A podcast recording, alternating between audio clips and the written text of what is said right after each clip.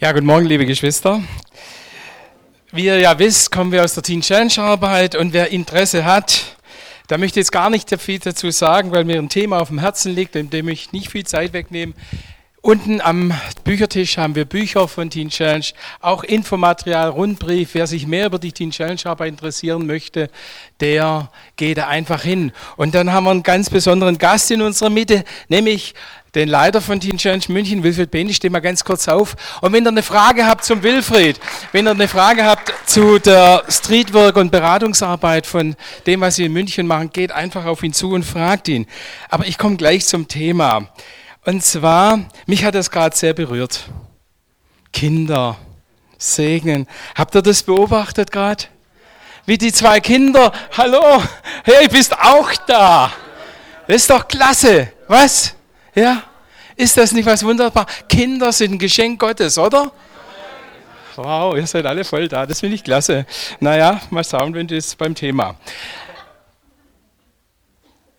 Und zu uns, zu Teen Challenge, kommen diese Kinder. Wenn wir diese Kinder segnen, und den, die, diese ganze Fülle und diese Liebe Gottes auf sie legen, mal ganz ehrlich, können wir sie dadurch auch bewahren? Der Franz hat sehr deutlich gesagt, wir segnen, damit sie sich mal irgendwann entscheiden können. Für falsch oder richtig. Für oder gegen Gott. Versteht ihr, was ich meine? Und zu uns kommen in unsere Teen Challenge Häuser Kinder die eine ganze Runde an Leben schon hinter sich haben und die irgendwo sich falsch entschieden haben. Und nun unter Alkohol, unter Drogenabhängigkeit, Spielsucht, Internetsucht, Essprobleme, also alle möglichen Süchten leiden, oft schwer psychisch krank sind. Haben verschiedene Einrichtungen. Und wisst ihr, was mich manchmal tief berührt? Da könnte ich heulen. Da schaue ich so einem ruinierten Gesicht in die Augen die Augen triefen von Tränen aufgrund von Alkohol. Und plötzlich macht es bei mir so. Und dann denke ich, das war mein Kind. Das war so ein kleines, fröhliches Kind. Hallo? Was ist denn da passiert? Versteht ihr? Und manchmal denke ich, zur Freude kommt manchmal auch das Leid hinzu. Auch bei den Eltern, das geht schon ganz früh los. Wir haben zwei erwachsene Töchter, vier Enkel. Ja, äh, also wir wissen, von was wir reden. Als unsere erste Tochter geboren war, als wir sie zu Hause haben, Mai, die schlaflosen Nächte. Ist jemand, der da den Preis der Herrn gesungen, hat? Ist doch gar nicht so einfach. Und das Leben geht weiter und so manche Schwierigkeiten kommen. Und Immer wieder kommt es zu Entscheidungen. Und ich möchte heute über, nicht über die Kinder reden, sondern über die Herausforderung der Eltern und der Angehörigen.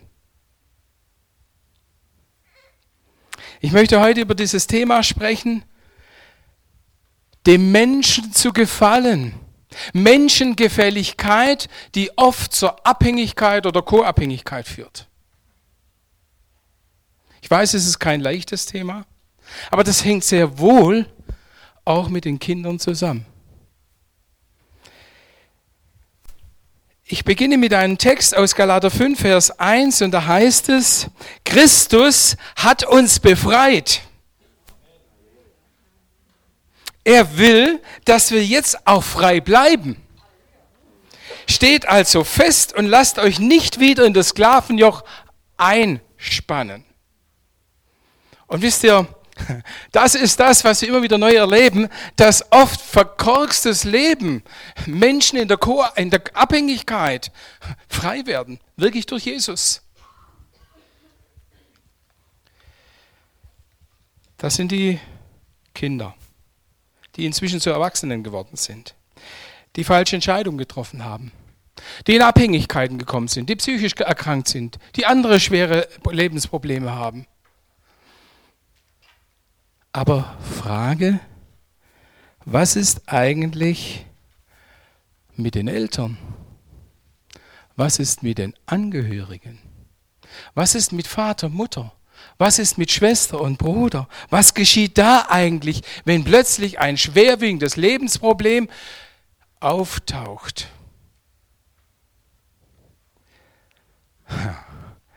Ich habe hier so ein, also ich mache jetzt keine Kinderstunde hier. Könnt ihr das ein bisschen erkennen hier? Ja? Das ist ein Mobile. Ja, bewegt sich.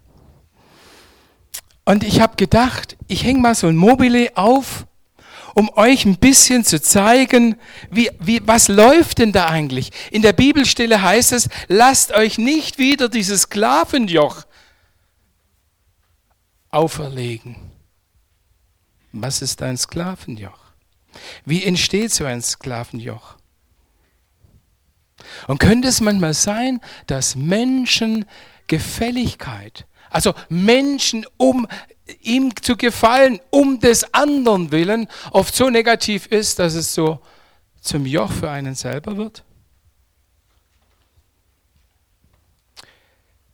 Menschengefälligkeit. Im Römer 15, Vers 2 heißt es, jeder von uns soll seinem Mitmenschen zu Gefallen leben. Hallo?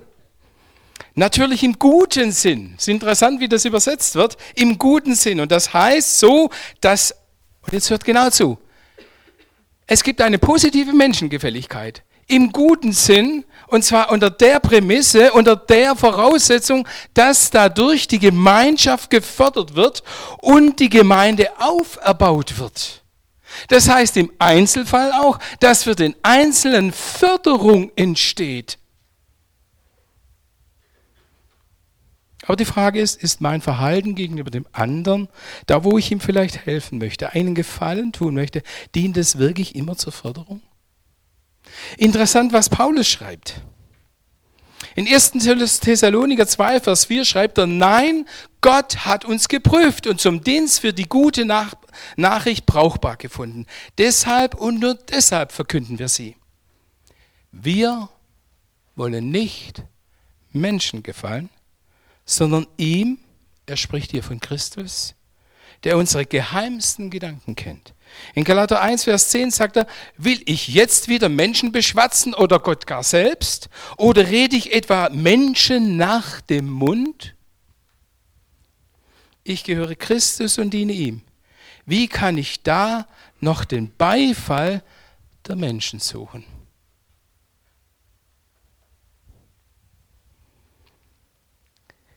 Menschengefälligkeit. Wie entsteht eigentlich so etwas? Wie sieht so ein Sklavenjoch eigentlich aus? Wie könnte sich so etwas zum Beispiel in einer Ehe, in einer Familie, in einem Team, in einer Gemeinschaft, in einer Gemeinde entwickeln? Und dazu habe ich nun mal ähm, etwas mitgebracht, eben dieses Mobile. Es soll eigentlich zum einen ein Familiensystem vor, äh, äh, zeigen. Da sehen wir zum Beispiel Fa äh, Mutter, Vater, da ist die Tochter, da ist der Sohn, da ist Oma und Opa, das sind zum Beispiel Freunde und vielleicht Angehörige oder irgendwelche Helfer, die in einer gewissen Situation helfen wollen. Und so funktioniert dieses System. Was aber, wenn hier plötzlich eine Herausforderung reinkommt? Was aber, wenn zum Beispiel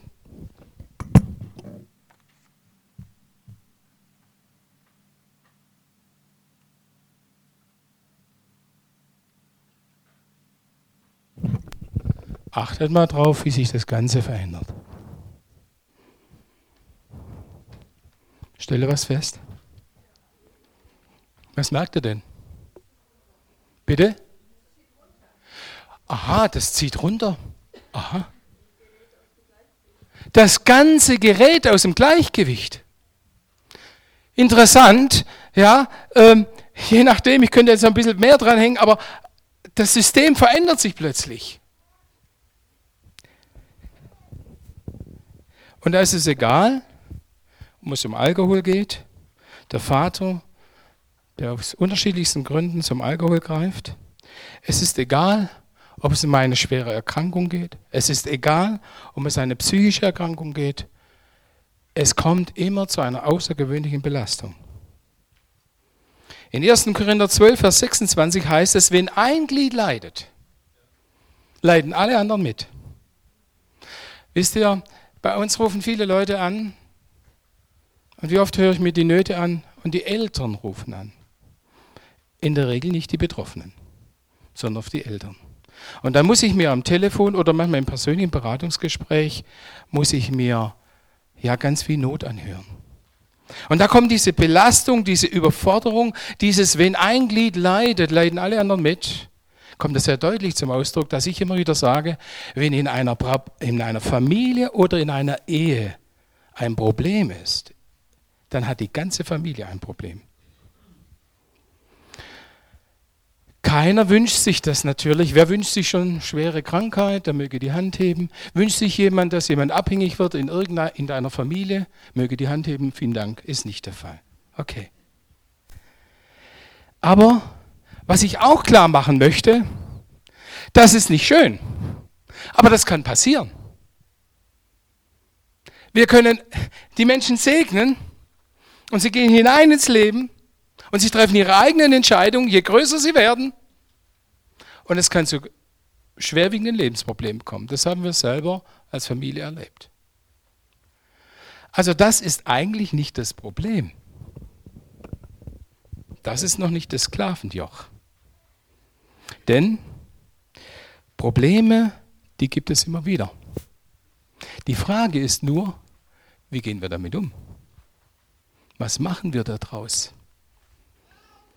Wie gehen wir mit einem Menschen um, der in der Abhängigkeit steckt? Und wie könnte so eine Menschengefälligkeit aussehen?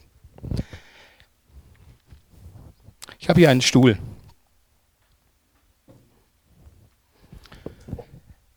Es kommt nicht nur zu einer völligen Schieflage in einer Ehe.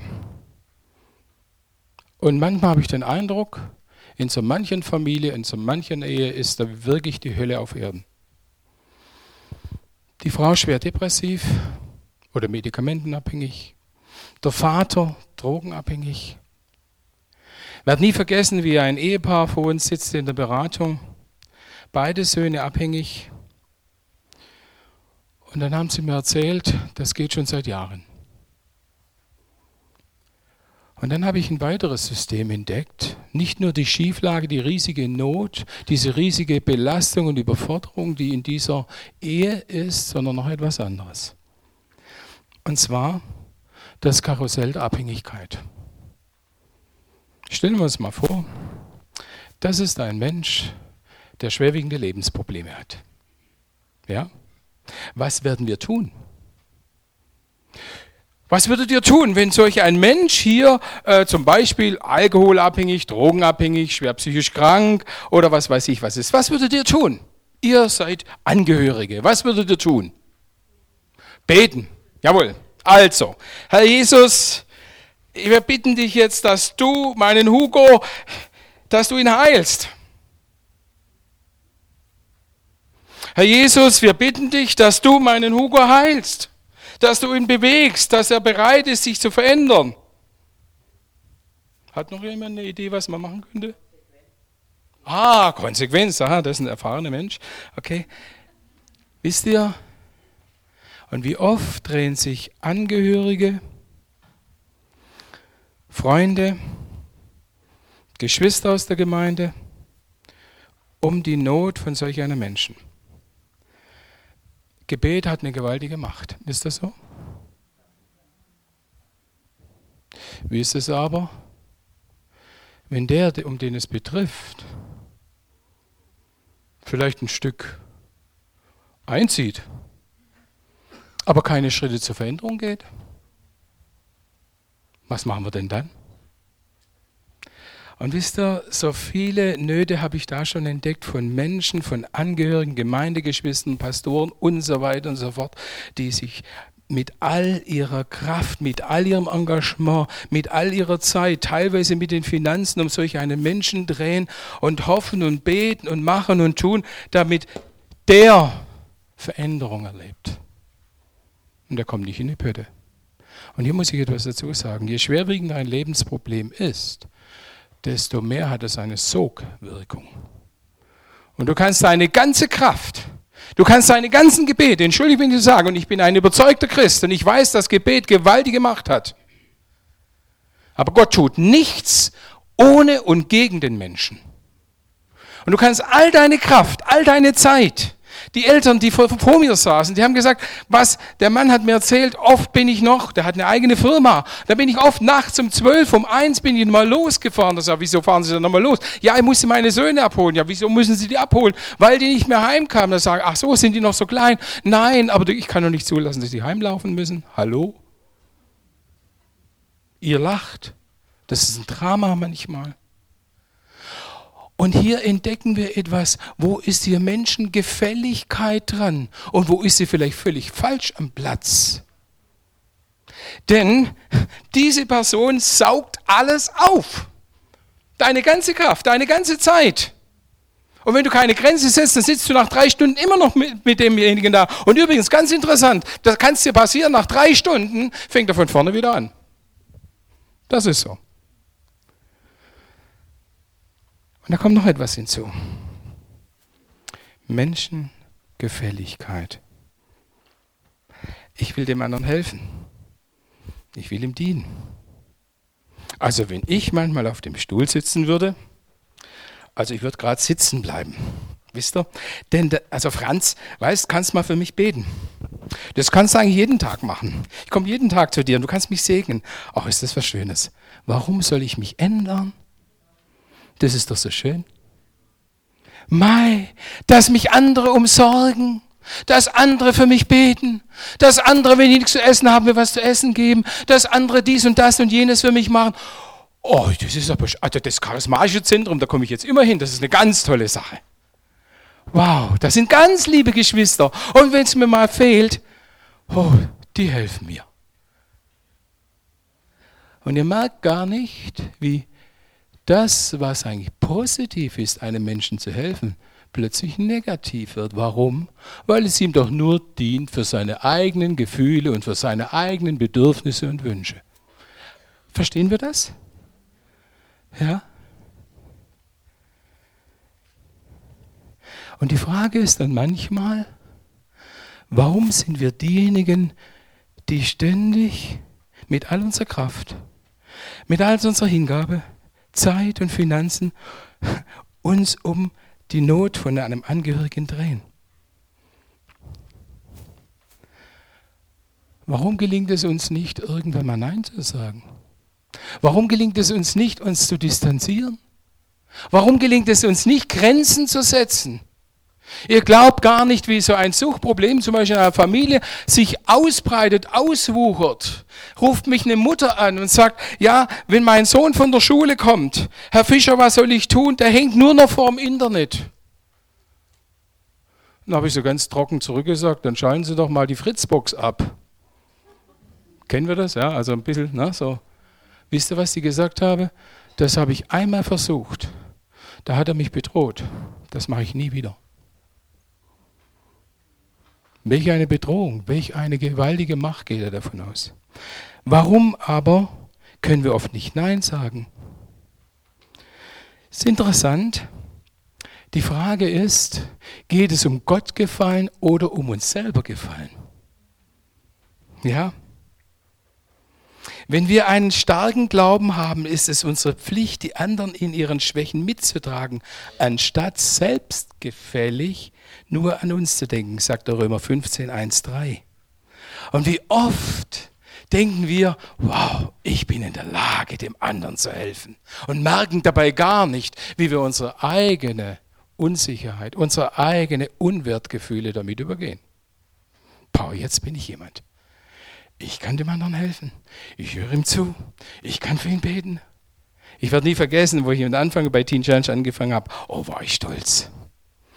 Ich habe in Stuttgart in der, in der Stehstube auf der Straße gearbeitet. Ich kam aus einem normalen Jugendkreis und ab und zu kam aus diesem Jugendkreis kamen manche Jugendliche, um zu sehen, was der, der Michael jetzt da macht. Oh, wenn die manchmal zur Türe reingekommen sind und ich saß im Gespräch gerade mit einem Drogenabhängigen, ich habe noch nicht mal aufgeschaut, weil ich gedacht habe, hoffentlich sehen die das auch, mit welch einem schwierigen Kerl ich da rede. Wow, was ich für eine Sache mache. Da haben die doch keine Ahnung davon. Merkt ihr was? endlich bin ich jemand. Gefällig sein, damit ich für den anderen gefällig bin. Die Sucht, die Sehnsucht nach der Anerkennung, nach dem Beifall, nach dem Erfolg. Wer wünscht sich das nicht? Für jemanden zu beten. Wer wünscht sich das nicht, für jemanden sich zu investieren und dass der wirklich Hilfe bekommt und dass er frei wird vielleicht von seiner Problematik. Aber wie sehr leiden wir darunter manchmal und tun alles Mögliche nur, damit der andere freundlich zu mir bleibt. Wie oft haben wir, und damit komme ich zum nächsten Punkt, halten wir lieber den Scheinfrieden statt den Frieden. Wir schweigen um des Friedens willen. Ihr glaubt gar nicht, wie viele Jahre oft es in einer Familie geht, bis in der Regel oft die Frau bei uns anruft und sagt, ich halte es nicht mehr aus. Können Sie uns helfen? Und ich habe, inzwischen ist es ein Grundprinzip. Oft ist es so, dass man den Betroffenen gar nicht helfen kann. Die wollen noch gar nicht, die fühlen sich noch ganz wohl. Den Eltern, den Angehörigen, die, die den Mitbetroffenen muss geholfen werden, weil sie unter einer völlig falschen Vorstellung von dieser, ja, wie soll ich sagen, dieser Menschengefälligkeit leben. Und er wird geschluckt aus Angst vor dem Konflikt, aus Angst vor der Auseinandersetzung, aus Angst vor der Wahrheit. Ich habe mal eine ganz verrückte Geschichte erlebt. Ich habe in Heilbronn damals noch Streetwork gemacht und da wurde ich von einem Ehepaar eingeladen, äh, ob ich mal ein Stück ihnen Rat geben könnte, was sie für ihre zwei Söhne machen könnten. Auch zwei Söhne. Und dann hat mir die Mutter erzählt, sie haben ein großes Haus. Und ich habe mich bloß gewundert, warum sie mich in eine Wohnung eingeladen haben. Die wohnten dort zur Miete. Dann haben sie mir erzählt, sie haben ein großes Haus und dort haben sie gewohnt und die Söhne haben unten gewohnt. Und mit der Zeit haben die Söhne Partys angefangen. Irgendwann sagt die Mutter, bin ich durchs Haus gegangen, da standen so komische Pflanzen rum. Am Anfang wusste ich gar nicht, was es ist. Also Cannabispflanzen, ja, so, wo man Haschisch herstellen kann. Und dann hat sie gesagt, das kommt aber hier nicht in die Tüte. Wollte diese Pflanzen wegmachen? Da kam der Sohn auf dich zu, wenn du die noch einmal anrührst, dann kriegst du es mit mir zu tun. Die Söhne haben sich immer mehr breit gemacht im Haus, dass die Eltern mit der Zeit aus lauter Angst und Verzweiflung ausgezogen sind. Könnt ihr euch das vorstellen? Die Bewahrung und Verhinderungstaktik. Wir wollen manchmal den anderen vor allem bewahren. Wir haben nicht den Mut, den anderen einfach mal fallen zu lassen, gegen die Wand laufen zu lassen. Wisst ihr, da fällt mir das Gleichnis vom verlorenen Sohn ein. Kennt ihr das? Ja? Wo der, der, Sohn kommt und sagt, Vater, gib mir. Und der Vater sagt nicht, oh, komm, lass uns noch mal miteinander reden. Weißt du, du bist noch nicht so reif. Weißt du, du siehst es noch nicht sein. Du kannst mit dem Geld noch nicht so richtig umgehen. Was glaubst du, was dir alles passieren kann? Und so handeln wir oft. Ob als Eltern, Angehörige, Freunde oder wie auch immer. Der himmlische Vater, und Jesus skizziert ja hier seinen himmlischen Vater, der ist anders, der kann loslassen der kann loslassen und den anderen seiner Verantwortung überlassen. Und interessant, was passiert? Der verschleudert tatsächlich alles. Aber wisst ihr, er kommt an einen ganz entscheidenden Punkt. Und wir wollen oft bewahren und verhindern dabei diesen Punkt, nämlich, dass der andere, der Betroffene zur Erkenntnis kommt. Der läuft voll gegen die Wand. Und was sagt er dann? Da kommt er zur Einsicht, und da sagt er, ich will mich aufmachen und zu meinem himmlischen Vater gehen und sagen, Vater, ich habe gesündigt. Nicht das Elternhaus war schlecht und das und jenes. Nein, ich bin gemeint. Aber wie oft leiden wir unter dieser Bewahrung und Verhinderungstaktik? Und wie oft werden wir gesteuert von den eigenen Schuldgefühlen? Wie oft höre ich das auch von Eltern? Weil sie meinen, nicht genügend für die Kinder gemacht zu haben. Menschengefälligkeit. Und man tut alles nur, um etwas zu verhindern. Aber hilft es wirklich weiter? Was sagt uns der Text? Und nochmals zur Erinnerung, bevor ich den Text lese, Nöte, schwere Lebensprobleme können wir nicht vermeiden. Aber die Frage ist, lassen wir uns dieses Sklavenjoch, dieses Joch der falschen Menschengefälligkeit, der falschen Hilfe, dieses Joch, wo ich Verantwortung für Dinge übernehme, die des anderen Verantwortung lasse ich mir dieses Joch auferlegen? Versteht ihr, was ich meine? Und wie werde ich frei von diesem Joch? Wie werde ich frei? Und wisst ihr, ich erlebe das immer wieder. Ich erlebe das manchmal in Gemeindeberatung. Ich erlebe das manchmal in irgendeinem Team, das ich berate oder in, mit Eltern. Ich erlebe es immer wieder. Wenn man so ein schwerwiegendes Lebensproblem hat, da bleibt einem gar nichts anderes übrig fast. Man betet dafür. Man kämpft dafür. Und, und man merkt gar nicht, hallo, da draußen ist auch noch Welt. Was sagte ich dem Ehepaar, die bei uns auf der Couch sagen, saßen? Wisst ihr, ich muss Ihnen mal sagen, ich glaube noch nicht mal, dass wir den Kindern helfen können. Ja, wieso nicht? Naja, habe ich gesagt, Sie haben doch selber erzählt, dass Sie eigentlich gar keine Hilfe wollen. Die wollen keine Therapie. Ja, was machen wir jetzt? Dann hatte ich innerlich gebetet und da kam eine ganz eine verrückte Sache. Dann habe ich zu den Eltern gesagt, Wann waren Sie zum letzten Mal miteinander aus? Die haben mich angeguckt wie, äh, wie ein Auto. Was hat jetzt dieses, diese Frage mit unserem schwerwiegenden Lebensproblem zu tun? Und dann habe ich ihnen das erklärt. Dann habe ich ihnen das genauso aufgezeigt. Sie sind nur noch mit all ihrer Kraft und Zeit, mit all ihrer Hingabe nur noch um diese Söhne beschäftigt. Und ob man ihnen helfen kann, ist eine ganz andere Frage. Aber wie geht es ihnen und wo stehen sie innerlich? In ihrer Ehe zueinander, in ihrer Beziehung zu Gott. Das wird alles plötzlich zweitrangig. Und um was geht es heute Morgen? Menschengefälligkeit oder Gottgefälligkeit. Ist ein großer Unterschied. Bei aller Hingabe und Hilfe. Und dann hatte ich sie so gefragt, dann haben die sich angeschaut, die Frau fing an zu weinen und sagte dann irgendwie stammelnd, wir waren schon lange nicht mehr im Urlaub. Aber sagte der Vater, das können wir doch nicht machen, wir können doch unsere Söhne nicht allein lassen. habe ich gesagt, was soll das Ganze? Die fragen doch auch nicht nach ihnen.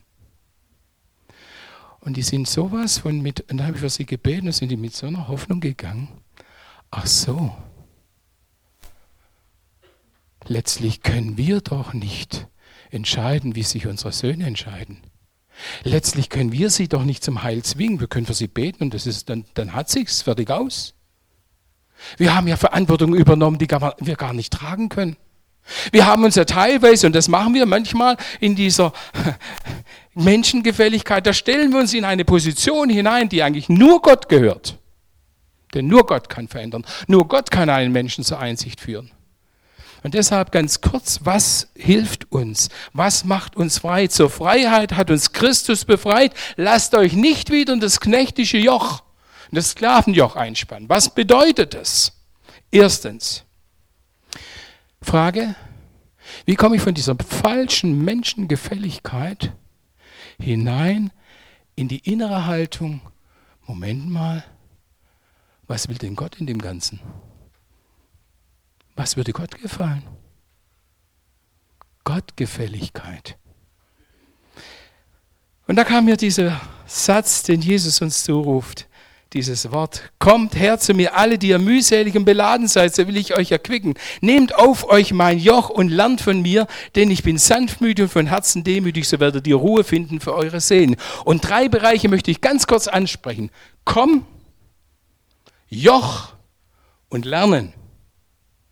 Das Erste, was Jesus uns zuruft, jedem Familienmitglied, jedem Ehefrau, Ehe, Ehemann, jeder Frau, ja, jedem Pastor, jedem Gemeindemitglied oder Ältesten, der irgendwo mit solchen schwerwiegenden Lebensproblemen sind und die man vielleicht gar nicht unterwegs ist und denen gar nicht gleich helfen kann. Komm. Komm zu Jesus. Übergib ihm, was du nicht tragen kannst. Übergib ihm das, wo du meinst, dem anderen Gefallen zu tun. Und oft steckt deine eigene Lebensgeschichte drin.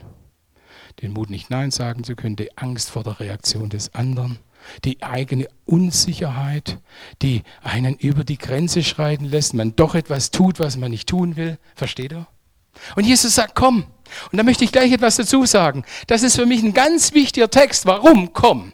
Weil jede Situation so anders ist und ich es manchmal gar nicht weiß. Selbst mit meiner Erfahrung, mit meiner therapeutischen Erfahrung, jeder Mensch ist anders. Und da bete ich oft innerlich, Herr Jesus, was ist denn jetzt dran? Da ruft mich eine Frau an und sagt, hör mal zu, ich habe keine Lust mehr zum Leben, ich knall mich dicht, ich bring mich um. Ich wollte noch mit ihr reden, ging aber nicht. Habe ich aufgelegt, gedacht, jetzt gibt es nur eins, ich weiß, wo die ist, wo sie wohnt, nichts wie hin, das tut die wirklich.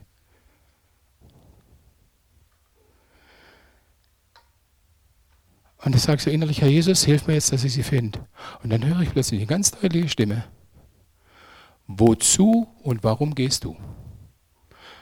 habe ich mit, mit Jesus einen Deal angefangen. Sage, Jesus, ähm, das geht ja nicht. Du weißt ja ganz genau, die bringt sich um. Die, die meint es ernst. Ja?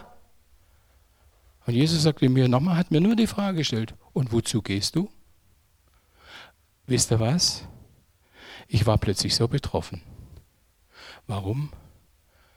Weil ich gedacht habe, Jesus, Entschuldigung, dass ich mich so groß gemacht habe, als ob ich sie vor dem Suizid, also vom Selbstmord bewahren könnte. Wenn jemand bewahren kann, dann Gott, oder nicht? Und dann habe ich mich hingesetzt in meinen Schreibtischstuhl, das fiel mir ganz stark schwer, weil das gegen meine Gewohnheit ging gegen dieses Not sofort helfen. Dann habe ich gebetet und gesagt, okay, Herr Jesus, ich überlasse dir, es ist deine Sache. Ich bin nicht gefahren. Eine Woche später habe ich sie getroffen, in einem ganz schlimmen Zustand. Und da sagte mir Freund, genau zu dem Zeitpunkt, wir haben das zeitlich dann nochmal nachgeprüft, zu dem Zeitpunkt, sie hatte mich angerufen und danach wollte sie aus dem Fenster springen.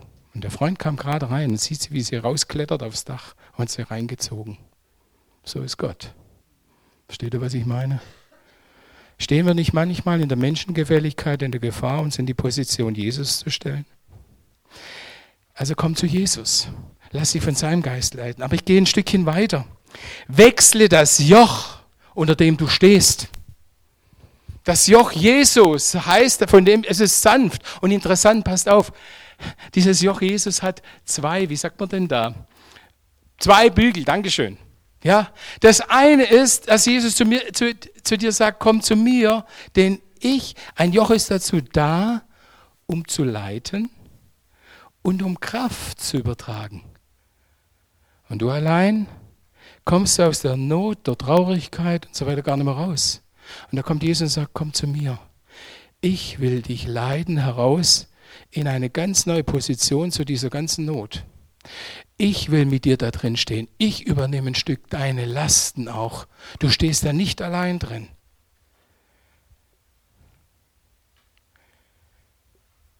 Und jetzt kommt ein ganz wichtiger Punkt. Franz, kommst mal nach vorne. Weißt Franz, du bist jetzt Jesus. Das gefällt dir, gell? Ja, genau, richtig.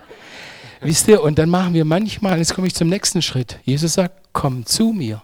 Da kommen wir natürlich zu Jesus. Ist doch klar, ne? Halleluja. Da ist aber mehr gemeint. Nimm, dein, nimm mein Joch auf dich, da ist mehr gemeint. Wir, wir, wir nehmen das immer ganz eng zu Jesus, ist auch richtig. Aber Jesus hat Stellvertreter, hat Schwestern und Brüder. Er hat hier eine Gemeinde. Und er, er fordert uns auf und sagt nämlich, komm zu deinem Bruder. Und das ist mir sowas von hilfreich. Ich habe wenig, aber gute Beziehungen, wo ich mal hingehen kann, sagen kann, du, mir ist gerade zum Kotzen. Ich möchte einfach, kann ich mit dir reden? Wisst ihr? Interessant, Bonhoeffer sagt mal, Christus im Bruder ist stärker oft als der Christus in uns. Und Jesus möchte, wenn er sagt, komm, wenn er sagt, nimm dieses Joch, dann meint er das nicht nur in deiner persönlichen Beziehung, sondern das meint er in der Beziehung auch zum Beispiel zur Gemeinde. Manche in dieser Not verkriechen sich. Dankeschön. Äh, manche, da sagte mir eine Frau, mein Mann ist alkoholabhängig. Inzwischen geht sie auch nicht mehr zur Gemeinde, sie traut sich nicht mehr, sie schämt sich. Ja, anstatt mal aufzustehen, die Wahrheit zu sagen, sagen, ja, mein Mann säuft. Das macht mit dir selber natürlich was, ist ja klar. Versteht ihr? Und dann habe ich der Frau empfohlen, habe gesagt, haben Sie noch Besuch zu Hause? Nein, sagt sie, das getraut sie sich gar nicht. Dann habe ich gesagt, wie wäre es, wenn Sie eine Freundin zum Kaffee einladen? Da schimpft mein Mann, das will der nicht. Sag ich, das machen Sie trotzdem. Und wie wäre es, wenn Sie am Kaffeetisch miteinander beten? Versteht ihr, was ich meine? Schwestern, Brüder in meine Situation holen, die mitbeten. Und übrigens, dadurch werden die Dinge sichtbar. Wahrheit muss hinein, Licht muss ins Dunkel hinein. Sonst geht das Ding so weiter. Ändere deine Blickrichtung auf Jesus. Und dann, wir brauchen diese Hilfe von außen. Wir sind oft so betriebsblind, so gefangen von dieser Not, wir merken gar nicht mehr, wie wir uns verhalten, was wir tun. Und die Sicht von außen durch Gottes Wort, durch den Heiligen Geist, durch einen Bruder, durch eine Schwester, das brauchen wir ganz dringend. Auch ich, ihr lieben Geschwister. Ich habe jemanden, der mich seelsorgerlich bis heute begleitet und der mir manchmal sehr unangenehme Fragen stellt. Und ich bin ihm sehr, sehr dankbar, weil es mich immer wieder herauslöst aus meiner Betriebsblindheit. Und dann vielleicht noch etwas. Jesus sagt, lernen. Und lernen heißt Training. Was ich jahrelang, wisst ihr, schaut mal, wenn ich jahrelang immer in diese Richtung laufe und ich glaube, dass ich so meinem Ehemann, meiner Frau oder was weiß ich helfen kann, unserer Tochter oder was weiß ich, und plötzlich redet Gott, schenkt mir eine Einsicht. Was ist da gefordert? Die Umkehr, die Richtungswechsel. Geht es so einfach? Und nun versuche ich loszulassen zum Beispiel. Versuche ich zum Beispiel in der Situation Widerstand zu leisten. Nein, das mache ich nicht mehr. Nein, ich räume deine Flaschen nicht mehr auf. Nein, Alkoholiker-Situation. Nein, ich gehe nicht für dich ein. Kannst du selber einkaufen? Was glaubst du, was da los ist? Und das ist Kampf. Und da braucht es Training. Lernen mit diesem neuen Denken, mit der neuen Erkenntnis, die auch umzusetzen. Ich sage euch was, da brauchst du jemand an deiner Seite. Du brauchst, ich sag's mal so, einen Trainer. Das kann deine Schwester sein, das kann ein Bruder sein, das kann ein Seelsorger sein, das kann so unterschiedlich. Aber du brauchst jemanden, der dir da, damit unterstützt. Denn die Umkehr und dieser Weg auf diesen neuen Gedanken und Verhaltensweisen, das ist nicht so einfach. Denn ich muss das Alte verlassen. Da ist die Verlustangst. Das habe ich doch immer so gemacht. Die Umgewöhnung, die Einübung völlig neuer Denkensweisen und Verhaltensweisen. Und da kommt es zum Widerstand. Wenn ich plötzlich dem anderen eben nicht mehr das Geld gebe, wenn ich den anderen sage, nee, du, du warst gestern da zur Seelsorge, ähm, hast du das schon mal umgesetzt? Äh, und da kommt ja tausend Entschuldigungen. Du, dann kann ich jetzt auch nicht mit dir reden, ja Mai, wie es da das Gesicht runtergeht. Wenn ich plötzlich zu dir sage, weißt du, nein, hallo, wenn ich plötzlich dir die Wahrheit sage, ich weiß nicht, ob du mir dann um den Hals fällst und sagst, oh Michael, das finde ich so toll, dass du mir das gesagt hast, ich habe dich so gern. Wisst ihr, da kommt auf eine ganz enttäuschte, hässliche Fratze rüber. Und dem Widerstand zu leisten, denn nur über die Wahrheit werden sich Dinge verändern. Und das ist das Versagen und die Rückschläge. Und ich möchte euch Mut machen. Wisst ihr, heute Morgen, ich habe das im kurzen versucht darzustellen. Das Thema Co-Abhängigkeit, da halte ich immer wieder Seminare darüber. Das ist ein Riesenbereich. Da geht es um Gefühlsabhängigkeit und vieles andere mehr. Aber ich möchte es auf den Punkt bringen. Ganz ehrlich, frag dich mal, wo tust du etwas dem anderen zu gefallen und dienst nur zur Leidensverlängerung, zum Trostpflästerchen verteilen, zum, du stehst schon in der Mitte. Ja, der andere kommt ja gern zu dir, weil du ihm ja stundenlang zuhörst. Aber ganz ehrlich, gibt es da wirklich Veränderung? Oder genießt er das noch auch, dass du dich so lange um ihn drehst? Möchtest du weiter in der Menschengefälligkeit leben oder hineinkommen in das, was Gott gefällt? Wird nie vergessen. Und zurück komme ich jetzt zum Anfang. Wir hatten unsere Tochter auch mal so auf dem Arm. Wir haben zwei Töchter. Und wir lieben unsere Kinder bis heute. Und ich werde nie vergessen, wie ich eines Tages zu einer meiner Töchter sagen musste, hör mal zu, das ist deine Verantwortung. Diesen Weg kannst du hier nicht gehen, dann musst du dir einen anderen Weg suchen. Aber das wollen wir hier in unserem Haus nicht. Ich weiß noch, wie sie ausgezogen ist. Loslassen können. Widerstand leisten, Nein sagen, Konflikte ganz konkret ansprechen. Ja, was glaubt ihr, was da los war? Aber ich bin dankbar heute, denn Sie kam zur Selbsterfahrung. Nicht du hast erfahren und sagst dir, wie es geht, nein, zur Selbsterfahrung. Und sie kam zur Einsicht und Umkehr. Wir haben heute eine sehr gute Beziehung zueinander und ich freue mich, dass sie steht und ihr Leben ganz klar lebt. Menschengefällig oder gottgefällig? Das ist hier die Frage. Herr Jesus, ich bitte dich, dass du uns miteinander segnest. Du weißt, dass wir alle miteinander, oft in so schwerwiegenden Lebensproblemen, stehen alle miteinander drin. Herr, wir stehen mitten in dieser Welt und wir können uns manchmal die, ja, manchmal die Probleme einfach nicht aussuchen. Manchmal werden wir von Krankheit erfasst. Plötzlich werden irgendwelche Familienmitglieder abhängig oder sonst was. Herr Jesus, du lädst uns ein und sagst, komm zu mir, die ihr mühselig und beladen seid. Nehmt auf euch mein Joch und lernt von mir. Herr, erlöse uns von der falschen Menschengefälligkeit und bring uns hinein in das, was dir gefällt. Danke, dass du das tust. Amen. Und wo wir das tun, entsteht genau das, von was hier im Wort Gottes steht, zur Freiheit hat uns Christus befreit. Dadurch entsteht Freiheit. Amen.